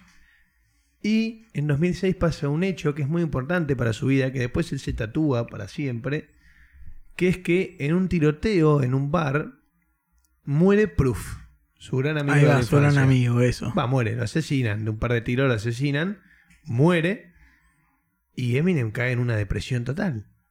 Sí, es un momento que le pega duro y él lo canaliza por el lado de las drogas, de estos medicamentos que tomaba. Cae de vuelta en las drogas, fuerte, cae en la depresión. Es más, hay fotos de él que lo ves tipo bastante subido de peso, el loco como que nada, canalizaba, viste, por ese lado, pastilla, comida rápida, basura, casi se me caen los machetes, peluca. Bueno, que no se y, caiga.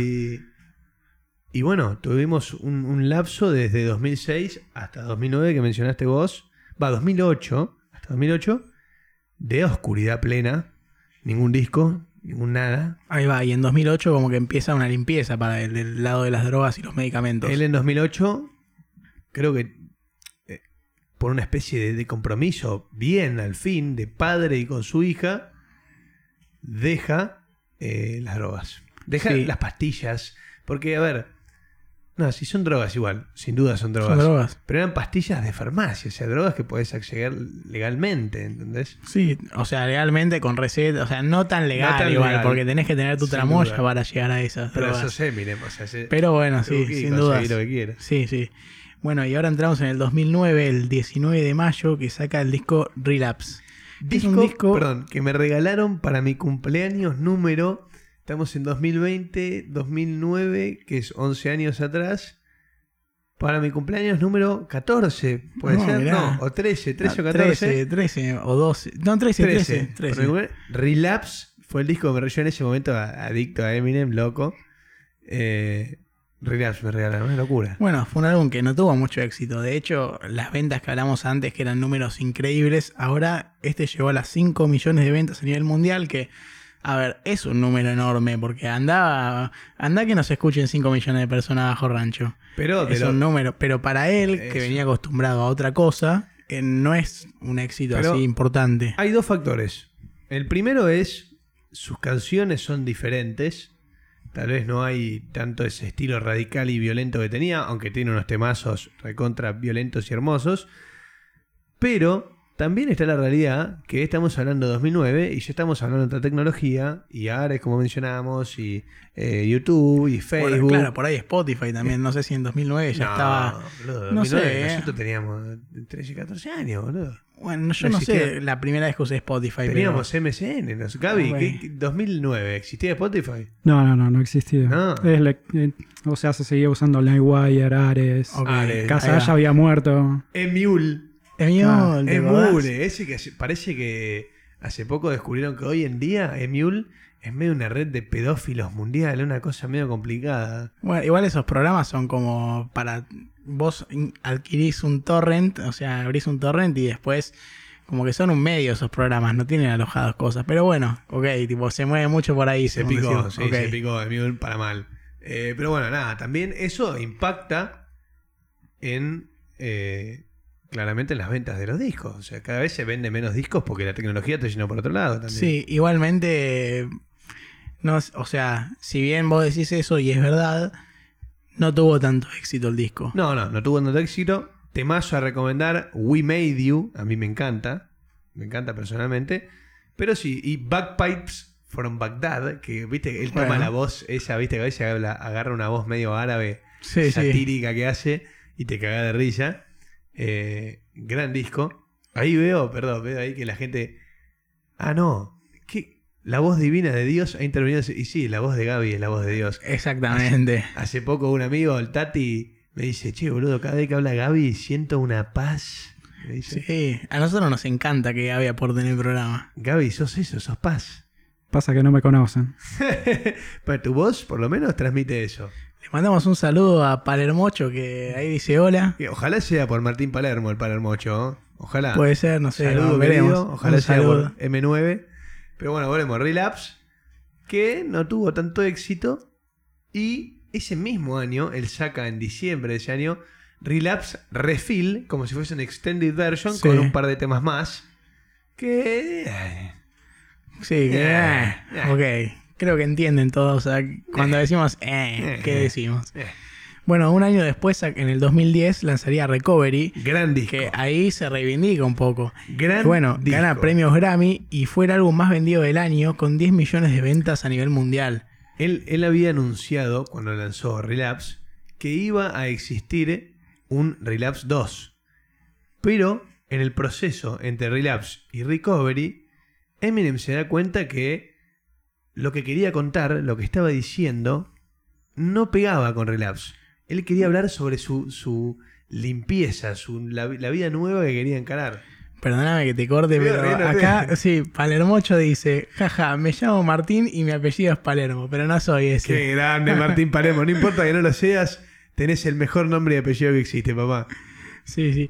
Bueno, eh, este Recovery rompió récords de los álbumes número uno exitosos en Estados Unidos de Eminem. O sea, viste que antes dijimos que tuvo 10 álbumes que fueron número uno. Bueno, fue uno de ellos. Ok, perfecto. Llegó número Para uno. un solo artista, además. Tiene el famoso tema I Love the Way You Lie con Rihanna. Ah, es tal vez el disco donde empiezan ciertas colaboraciones Sí. que uno no se hubiese esperado de Eminem hasta ese momento. Sí. Y, A ver, ¿qué- bueno, nada, que después qué- con el próximo disco, que sería un par de años después, o sea, un par no, en 2013, ya estaría más extendido este tema de las colaboraciones. Sí, sí. Cuestión nada, tiene la, la famosa I Love the Way You Lie. Y ahí empieza a rapear, ¿viste? Bueno, también la canción habla medio sobre una relación medio tóxica. No sé si es muy recomendable la letra. Tiene temazos como Not Afraid, increíble. Tiene uno que se llama You Are Never Over, que se lo dedica estrictamente a Proof. Mirá, es una sí, canción que le dice eh, como que no puedo estar más sin vos, qué sé yo, pero no puedo abandonar porque vos me dijiste que siga por mi hija. Bueno, ahí el Diego dice Spacebound, temazo, que me lo vetó el pelado, porque yo lo quería poner, me lo vetó, entendible verdad, igual. Perdóname, Diego. Pero temazo increíble. Eh, nada, es como que también saca como una versión con ciertos temas más melódicos, eh, con ciertas colaboraciones tal vez inesperadas. Uno que se llama No Love, con Lil Wayne, este loco que está retatuado, ¿viste? El rapero Sí, ese. sí, sí. Y sampleando What is love? Oh, Baby, no- buena. Sí, tiene unas, unas- Me gusta. unas mechadas de What is love, temón. Y nada, es- a mí me parece un gran disco y verdaderamente es como si fuese una recovery porque también lo ves a él en un plano más saludable. Claro, estaba más eh, rescatado. Estaba mucho más rescatado. Ya no lo veías a Slim Shady. Lo veías Ok. a Marshall. ponele. Perfecto. Bueno, y hablamos de Marshall y saltamos al 2013 que saca el álbum, su octavo álbum, que sería The Marshall Matters LP2. Dos. Ya había sacado el uno antes. No fue muy original con el nombre. Sí, que no tuvo tanto éxito por ahí para su público más cercano, que era el público este inicial, pero que marcó algo en su carrera que fue esta mutación musical, que es esto de cambiar su por ahí, ser un rapero así más que no le importaba nada, que escupía el verso que quería, todo, a irse más para el lado de, bueno, a ver, hacemos colaboraciones con músicos más del momento, más conocidos. Eh, está, por ejemplo, el tema de Monster con Rihanna, que es un tema que... mm, A mí en su momento me gustó mucho, pero si, qué sé yo, después de ver toda la historia de Eminem y por ahí escuchar todos los temas que son más iniciales de él y su forma de rapear, son como, es otro estilo, es algo mucho más comercial. Ojo, tiene un tema también con Kendrick Lamar, que Kendrick Lamar, a ver, a mí personalmente no me gusta su música, salvo un disco que se llama To Pimp a Butterfly, que es un discazo, ahí está Gaby as- as- asintiendo con la cabeza, que mezcla jazz, mezcla... Esa es una bomba asesina. Pero a partir de eso le gané un respeto increíble a Kendrick Lamar, porque si tienes la capacidad de hacer eso, significa que te gusta la buena música. Y bueno, en este disco que vos decís tiene un tema que se llama Love Game, que laburan juntos, y está bueno. Sí, bueno, dijimos que no fue tanto un éxito como él acostumbraba, pero logró, por ejemplo, debutar en los top charts de Estados Unidos de Billboard en el tercer puesto y primer puesto en Gran Bretaña y Canadá. Bueno, Gran. Bretaña y Canadá. Pasa eso, Eminem eh, acarrea eh, toda una fama que ya el hecho de que saque algo ya es de relevancia eh, internacional, ¿entendés? Otra cosa que quiero aclarar es que no estamos contando todo el tema de disturbios legales con la madre y demás, porque si no podemos sentarnos, no sé, a hablar cinco horas de Sin Eminem dudas. y hacemos un documental, pero hoy en día no se puede. Ojito. Eh, pero no. Estamos contando más o menos lo estrictamente musical y temas de la personalidad de él y, bueno, sus relaciones. Claro. Más, más chiquitos, sin tanto quilombo. Sí, bueno, con este álbum que dijimos logró ganar en Billboard también el premio al mejor álbum de rap del año y por la colaboración que hizo con Rihanna del tema de Monster también al mejor así la mejor colaboración. Bueno, todas esas épocas coinciden hasta Recovery, como que me pasa a mí personalmente, esto, esto es mío. Después de Recovery, no escuché más. Yo. Es que sí, es En una etapa vida- distinta de En él. mi- como que en mi vida se cortó Eminem hasta ahí. Y después, nada. Ahora sé que sacó este. Bueno, después vamos a llegar a eso, no importa. Todo lo anterior me parece genialidad absoluta. Lo de después también cambiaron mis gustos musicales. Y hay ciertas cosas No, que bueno, no- pero. O sea, él hizo un cambio en este, en este momento de su carrera. Empezó a hacer algo más un poco comercial, ¿por qué no decirlo? Porque fue así. Hasta el momento, antes tenía un estilo de rap que era un poco distinto. El último, el anteúltimo disco que hablamos recién, ya como que venía un poco en- entrando en esa línea. Y este disco que entró ahora eh, iba por ahí. Él, si bien eh, cambió y para los más, o sea, para los más seguidores del principio de Eminem no era lo mismo que antes, siguió ganando premios y siguió creciendo. No, y captivando a otro público también. Claro, cauteando a lo público. Fue migrando un poco eh, por el negocio, se podría decir de cierta forma. Sí, por negocio. Y también yo te digo, tal vez, no sé, desde su, desde su cambio personal y dejar las drogas y todo, también apareció otra persona. Sí. Y algo que no nombramos, que es muy importante y es un buen dato, y es lo que habíamos mencionado que íbamos a contar, es el tema de Elton John. Cuando. Eminem cae en las drogas de vuelta en el 2006 con la muerte de Proof, la ayuda vino de un lado totalmente inesperado y Elton John se volvió una especie de padrino Ahí para va, él. sí. Porque Elton John, quien no sabe, es un- primero un artista de la hostia y segundo, un tipo que tuvo extremados problemas con la cocaína y la droga y fue un tipo que lo consumió y pudo salir. Y desde ese lado se acercó a Eminem, con quien había cantado en los Grammys del 2001, Stan, habían formado una buena relación y formaron una especie de amistad, hermandad muy linda, que también, no te digo que pone en jaque, pero todo el tema de las acusaciones de homofóbico eh, tal vez se lo pueden tomar más desde un lado del alter ego Slim Shady y este personaje Claro, que sí. él creó. Sí, sí. Y su yo real lo ves en películas como The Interview de, de Jane Franco y Seth Rogen. Actuando de él, eh, diciendo que, que quiere estar con Obama. No sé, es como que es muy difícil descifrar al personaje de Eminem y lo que él Es muy interesante. quiere. Es muy interesante, muy polémico, muy violento y muy todo. Es verdad. Bueno, si saltamos un año más y vamos al 2014, vamos a hablar de un año importante para su discográfica, JD Records, ¿Por porque cumplía 15 años. Mirá, Y es en este aniversario de 15 años que él lanza un álbum doble que se llamaba JD XB corta, que sería 15 en números romanos, que sería una compilación así de varios artistas del sello con Eminem y que lo lanzarían para conmemorar estas fechas. mirá vos, no lo tenía ese peluca, me sorprendiste. ¿Te gustó el Te dato? felicito, me sorprendiste. Bueno, te agradezco. Gracias. No, gracias a vos. ¿Y qué más? ¿Qué sigue? Porque. No, bueno, yo sé que sigue. Sigue Revival, ¿no? 2017. Y no, hay algo antes, en el ¿Qué hay? 2016, que aparece en la canción de Skylar Grey, Kill for You, es Bueno, en sí. el álbum Natural Causes. Y es estas asociaciones Sí, que hablamos. Es de- así, apariciones así que hace distintas él. Y, y justamente en ese año es cuando anuncia que estaba trabajando en un nuevo álbum, que ahora sí vas a hablar vos. De Revival, no, es un disco que sale en 2007. Tiene, mira, a ver, es como que pasa esto, a mí me pasa esto, por lo, por lo menos. Yo, que era fan de Eminem, me- considero fan, ¿entendés? Me, me ha tocado su música durante muchos años.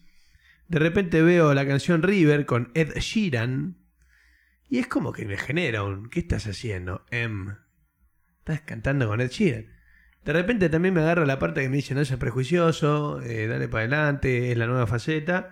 Pero bueno, tiene esto, tiene. Es un disco que si bien tiene sus temas a lo Eminem, es Macaretongi. Sí, puede ser. Y lo mismo también va un poquito con Kamikaze, ¿no? Que es otro álbum que no tiene tanto éxito. Eh, que en Y que 2018 es de fue, esta ¿no? etapa, sí. Sí, bueno, pero Kamikaze, Y no rompe tantos récords como solía hacerlo antes. no, eso es verdad, ya no rompe tantos récords eh, y, y la música no es la misma, pero para mí Kamikaze es mejor que Revival, es un poquito menos careta. Mira, y es un momento en el que ya Eminem tenía así participaciones con músicos como Beyoncé o Ed Sheeran, que Sí, sí, ahí, más, más pop. sí, más rap pop, bien comercial. Sí, pero te digo, por lo menos en, en este Kamikaze, sí volviendo a las bases en ciertas cosas y también como eh, dando un argumento al mundo del rap hoy de, che, che, pará, sí, te saqué de Revival, pero te tiro a Kamikaze y te tiro un par de temas y acá mando yo. No se olviden Sí. que yo soy Eminem, no se olviden que yo soy el dios del rap y que me le planto cualquiera de ustedes y me lo como crudo en un freestyle. Bueno, o sea, sin dudas que Eminem es muy, muy influyente. No, para mí... Pero yo, o sea, según mis gustos musicales, a mi entender, como que se fue pinchando un poco, un poco de, de lo que a mí me gustaba por ahí, porque por ahí hay otra persona que escucha lo que hace hoy en día y le encanta. No, sin y es el Eminem que, que para él es, es ese representante. Nosotros la old school... Pero claro, nosotros por ahí que escuchamos más de antes, no nos fue tan lindo como, como solía serlo.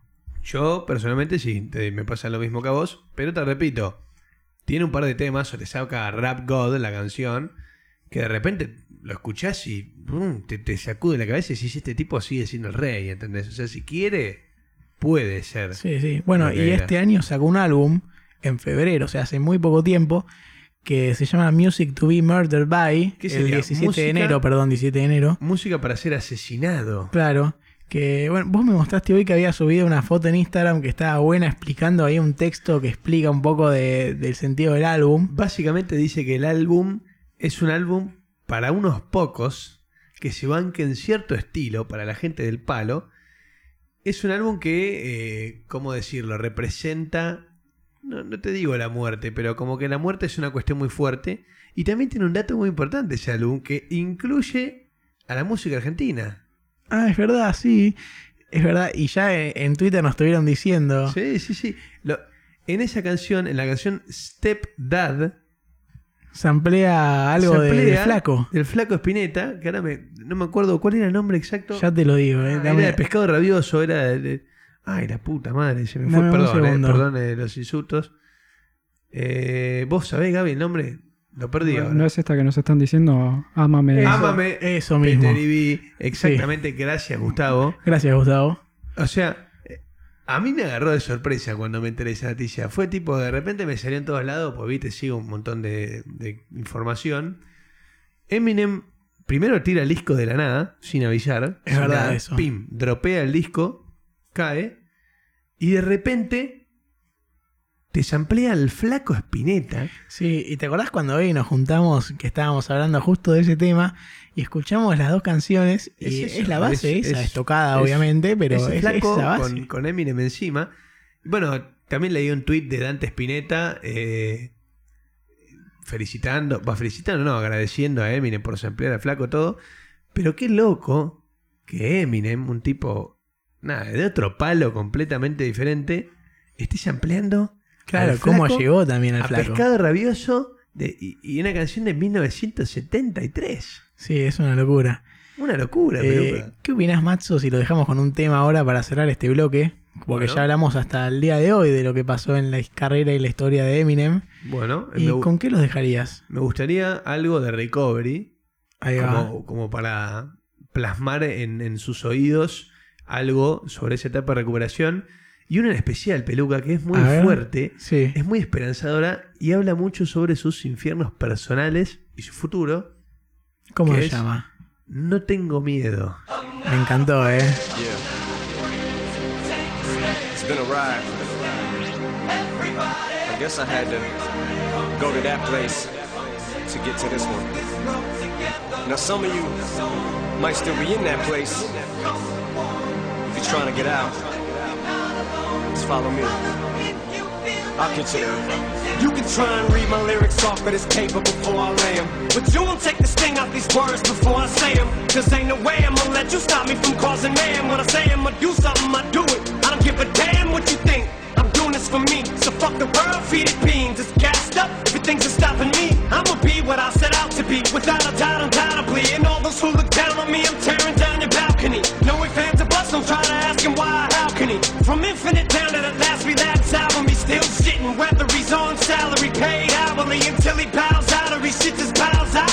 of him.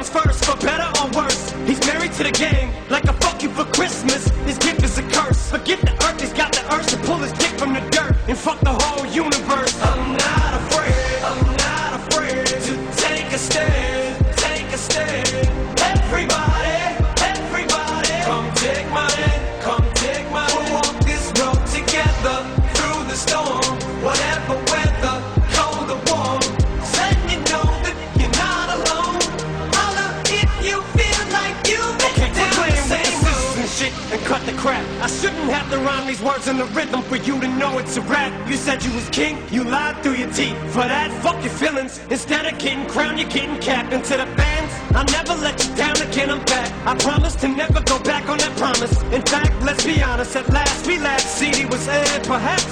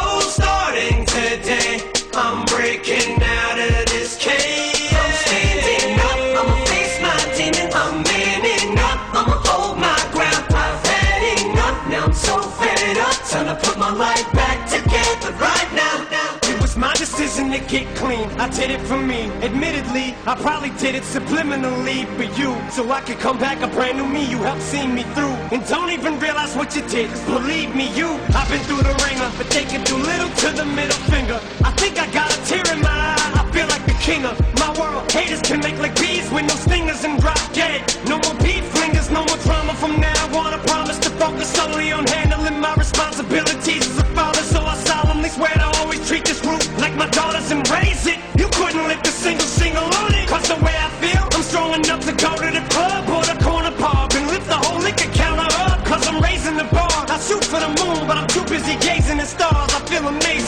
not Tremendo, Qué lindo, sí. Estuvo bueno, ¿eh? Es un tema que cuando yo era pibe, se ve, viste, cuando uno era pibe medio, no sé, pasa por muchas cosas, ¿no? Y era un tema que escuchaba y verdaderamente me, me encendía algo adentro, era tipo, dale, sí, loco, como que está pulenta, está bueno, está lindo para escuchar. vamos para adelante, no importa nada, vamos. ¿Querés tabaquito? Sí, por favor. No, no, no suelo fumar, pero bueno, poquito. De vez en cuando está bueno. Escúchame, quiero hacerte una pregunta y ya es más de índole personal, ya habiendo un poquito repasado la, la discografía, la historia de Eminem, y es preguntarte, vos que encima escuchás hace muchos años, si me tuviese que hacer una especie de balance de Eminem o una, una especie de perfil en 15 segundos, ¿qué me decís? Bueno, o sea, personalmente Eminem me parece un artista de la puta madre. La verdad que me encanta lo que hizo en su historia, en su carrera. Él, por ahí, a partir de cierto momento, tuvo como un punto de inflexión y se fue más a lo comercial. Que hay temas que a mí me gustan por ahí porque yo tengo ese lado de. Que bueno. Te puede gustar, es como un placer culposo, ¿viste? No lo querés Eso- decir, eso pero sí, te puede verdad, gustar. sí. Hay temas que me gustan, pero es un placer culposo, es verdad. Pero creo que si me tengo que quedar a hacer un balance con toda la carrera de él, me quedo con esta otra mitad en la que era un rap más natural, más que escupía la verdad, lo que él quería no le importaba nada, que con este lado de donde, bueno, empiezo a hacer participaciones con otros músicos más contemporáneos, eh, me voy más por el lado comercial, qué sé yo, a mí me gustaba el, el de antes, El auténtico. el auténtico. Ahora, dos preguntas te voy a hacer. La primera Sí. es, ¿vos decís que lo último no es auténtico? No, no, no. Lo último es auténtico, sin dudas. Y como dijimos muchas veces en el programa, a ver, sobre gustos musicales no hay nada escrito. Entonces Nunca. puede haber personas a las que les guste más la actualidad de Eminem que por ahí los principios. Pero en lo personal, a mí me gusta más ese otro momento que fue auténtico como es ahora. Sigue siendo auténtico, obviamente, porque lo que hace es único. Pero es más de mi apreciación personal este otro tramo de su carrera. Ok, ok. Yo más o menos que estoy en el mismo bando que vos, pero también te quería preguntar, ¿qué onda el tema de la violencia y la misoginia en sus letras? ¿No te pasa que tal vez lo escuchás y decís, ¿qué te pasa, hermano? Y bueno, a veces tiene así como reacciones o dichos muy fuertes y muy eh, como si controversiales, se podría decir de cierta forma. Pero eh, es un artista y a veces hay que despegar un poco el lado artista del, del lado persona. Igualmente, o sea, repudio total, o sea, de total forma, o sea, no va pero para ningún lado esas cosas de misoginia y, y de maltrato a la mujer y todo que él dice. Pero, o sea, me gusta la música que hizo. No, no, a mí también, Sin duda. El, el- el beat es muy bueno, el flow que tiene es único. Eh, la creatividad, porque tampoco es todo violencia, como repetimos, hay canciones como Like Toy Soldiers, Mockingbird que mencionamos antes, When I'm Gone, temazos que son mucho más sentimentales y desde un lado más bueno. Eh, vos, Gaby, que sos una persona que ya estás en tus 20 largos, si no me equivoco. 30. ¿30? Pesó una bocha decir 30, pero sí. No, ¿por qué? Hoy el 30 son los nuevos 20, quédate tranquilo. Pero bueno, vos que estás en tus 30 y viviste a Eminem aún más adulto, o sea, tal vez en tus 18 años estabas viviendo el, el- no sé si el principio, pero el, auge de Eminem. Sí, en realidad, si me pongo a recordar, este, lo escuchaba aún de más chico. Eh, no te voy a decir primaria, pero empezando la secundaria ya MTV todavía había pasado música en ese momento, ¿no? Y MTV era bueno. Claro, ex- existía Match Music y mi vieja siempre fue de poner eso en casa. Tu vieja es muy sabia. Te digo que por las dos tres cosas que me contaste, Sí, es verdad. tu vieja, por lo menos en cuanto a música, es muy sabia. Y bueno, la pared esa llena de entradas es, no salió de la cabeza de mi vieja, se Claro. impregnó en mí prácticamente. Qué lindo. Pero sí, eh, lo escuché mucho eh, de pendejo que elegís un solo tema y lo reventás escuchándolo todos los días. ¿Qué reventaste? Eh, no me acuerdo, es, es el más popular de Eminem, uno de los primeros que salió. No era eh, My Name Is ni nada. Debe ser un Without Me o de Real Slim Shady. Tum, Puede ir tum, por tum, ahí. tum, tum. Algo por así. Tum, Sí, algo por ahí. No, no, lo- no me acuerdo bien. Ahora cuando me acuerde lo, lo cuento mejor. Qué lindo, Gaby, qué lindo. Bueno, nosotros, yo por lo menos lo viví cuando tenía aproximadamente, eh, no sé, me, me- me imagino, la verdad que tengo mi memoria, no sé por qué, es un desastre, pero desde los 12 años Sí. a los 17, esos 5 años, Eminem a lo loco, iba por la calle, me escuchaba los temas, me, me, me cebaba, eh, me encantaba el ritmo, era un, era un fanático, ¿viste? Y verdaderamente, cla- claramente, ya por toda su historia y, y por las formas que tiene, es un tipo único y, y un gran artista e histórico en la música en general. Sin dudas, sin dudas. Y ¿sabes qué me pasa? Que no solo con Eminem, sino que con muchos artistas que tratamos alrededor de Bajo Rancho, que hay muchas de esas cosas que las escuché gracias a vos por primera vez. Gracias, papá. Eh, por ahí Eminem sí, o sea, obvio que había escuchado algo seguro, pero hay muchos temas y, y cosas que escuché gracias a vos y yo te lo agradezco personalmente. No, no, por favor, Peluca. Acá y para todos los que nos están viendo, escuchando y eso, tienen que estar pendientes de compartirles la música que les gusta a la gente. La es música esa, sin dudas. hay que compartirla y hay que hacerla llegar. Sí, la música es para compartirla. Ahora, te quería hacer otra pregunta más. A vos y a Gaby también, porque encima fue un, un peliculón. Eight Mile, la película. ¿Qué me puedes decir de eso? De esa actuación magnífica de Eminem y de esa música. Sí, no, es, es tremenda. A mí me encantó y es fuerte, pero es arte. Es de esas películas que la ves cada tanto, viste, que siempre están ahí pre- presentes. Gaby, vos lo conocés, ¿no? Sí, sí, sí, la, la vi de pendejo, me encantó. A ver, película vieja se puede spoilear un poco. Sí, Sin dudas. dale para adelante. La escena final en que le canta toda la mierda de su vida a la gente Oh, y lo deja sin palabras a- al negro. No. No. Y empieza, divino. empieza como termina. Al principio empieza con él sin palabras y después lo deja sin palabras al otro. ¿Entendés? Una locura. Una película que para quienes nos estén viendo, barra escuchando, tienen que verla. Se llama Sí. Eight Mile.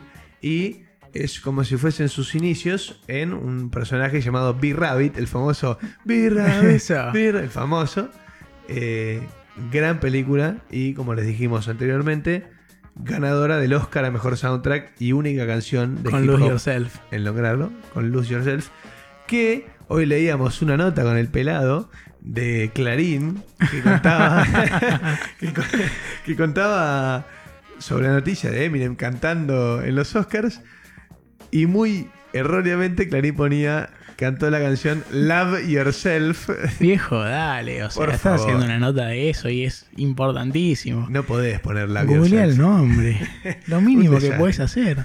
Otra cosa, pues nos estamos lastimosamente acercando al cierre del programa. eh, es algo que a mí personalmente me tiene mal porque ahora que arranqué no quiero parar. A mí también, la verdad que estoy muy cómodo. Pero hasta acá llegamos con la historia. Y es Fuck You, Mark Zuckerberg. Fuck you, Mark Zuckerberg. Igualmente, hicimos nuestros reclamos y podríamos llegar a volver a promocionar en Instagram publicaciones. Sí, pero, Pero el mensaje ya es una historia de, de mucho tiempo. estamos hablando de un tipo que, que- que es el mal. El mal de la humanidad es Mark Zuckerberg, ¿entendés? Así que fuck you. Fuck you, Mark Zuckerberg. Nos cagaste las publicidades y ahora tal vez nos las devolvés. Gracias y fuck you. Y fuck you, tal cual. ¿Te queda algo más peluca vos para dar? Agradecer, me encantó arrancar el año así. La verdad que un capítulo que me gustó mucho el tema que tratamos y la música. Eh, arrancamos el 2020, así que vamos con toda, macho. Se viene el 2020, pelado. Se viene un año nuevo y con bajo rancho. ¿Cómo te hace sentir eso? La verdad que muy bien. Estuve pensando mucho en las vacaciones y ando muy motivado con esto. Gaby, Yo tengo para hacerles una pregunta, más que nada. por favor. Eh, terminó la primera temporada de Bajo Rancho, arrancó la segunda todo el año pasado. Fue el primer año que empezaron con el proyecto de podcast. Sí. Empezó el 2020, nos juntamos, empezamos el proyecto juntos. Vamos a sacarlo para adelante. Y les quería consultar. Pensando en el 2019, ustedes versión 2019, Sí. ¿veían algo por el estilo? Ya estando en el vivo, ya haciendo una especie de radio. La verdad que en los principios ni me lo imaginaba. Y, eh, es más, el contacto ya con vos, Gaby, y con Facu, con todo, fue algo increíble. Posta que estuvo muy bueno para el programa. Nosotros somos dos vagos con dos Mac, sí, no, tres Mac que nos juntamos y dijimos, bueno, che, vamos a hacer esto más para nosotros que tipo para, para, para los demás. Y no pasaron ni, ni- ni siete meses y ya estamos con vos, Gaby, acá en tu hermoso estudio que tenés armado.